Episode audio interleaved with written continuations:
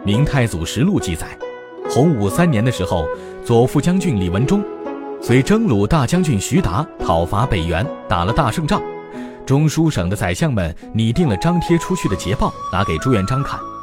朱元璋发现捷报中对元朝皇帝用了很多耻大之词，心里很不舒服，于是说：“卿等为宰相，当伐古稀，置君于圣贤，何乃昔为小吏福薄之言？不知大体，妄加抵翘。况元虽夷狄，然君主中国，且将百年。”朕与卿等父母皆赖其生养，元之兴亡自是气运，与朕何欲？而以此张之四方，有识之士口虽不言，其心未必以为是也，可即改之。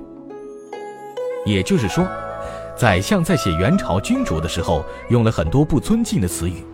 朱元璋批评他们说，元朝在中国有上百年的历史。我们的父母都是靠元朝君主生养的，怎么能这样不尊敬呢？这样的捷报张贴出去，那些有识之士看见了，虽然不敢说什么，但他们一定在心里瞧不起咱们。最后，朱元璋要求宰相进行修改。朱元璋尊敬元朝君主这样的话，可不只说过这么几句，他在此后的诏书中还曾多次表达过这样的观点，对元朝皇室成员也要求要给予极大的尊重。甚至后来，因蓝玉曾经对元朝王妃不敬，朱元璋还把这个作为杀害蓝玉的一条罪状。不过，说朱元璋很尊敬元朝，但是在刚刚讨伐元朝的时候，他又曾发表过一篇《奉天讨元北伐檄文》。在檄文中，他说元朝是胡虏禽兽，这种表达显然是极为不尊敬的。那么，朱元璋在讨元卓有成效的时候，态度为什么会出现这样的大转弯呢？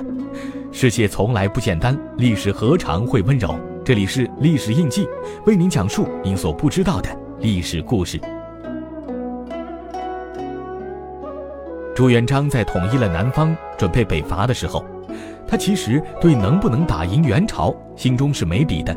这时候，他最重要的一点就是要团结广大的汉人，让他们积极参与到讨伐元朝的行动中来。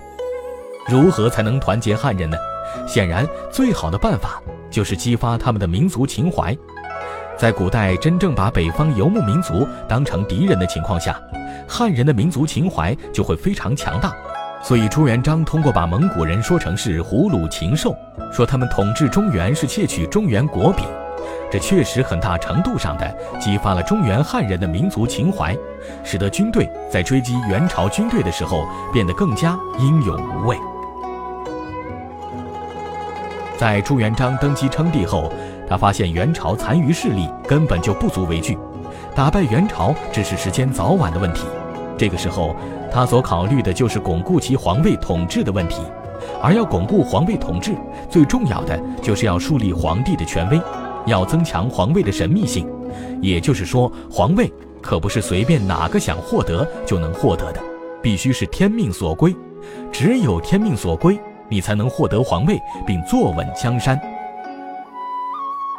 如果上天没有垂顾你，给你这样的命，给你这样的气数，你就算自己称帝了，也不可能坐稳江山。就像陈友谅那样，建立了大汉政权，不过就是一个混世魔王，很快就结束了。元朝在中原有近百年的历史，这段历史是绝对不能抹杀的。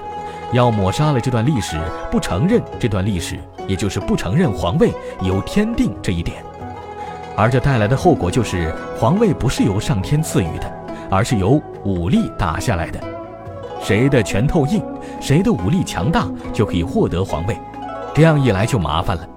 朱元璋的那些功臣们，胡惟庸、李善长、蓝玉、徐达等等，他们因为掌控了兵权，有了强大的实力，因此也可以将朱元璋推翻，自己来当皇帝。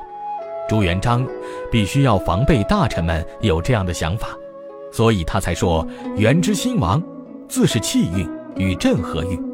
也就是说，江山不是人力可以打下来的，就算是我朱元璋也打不下来。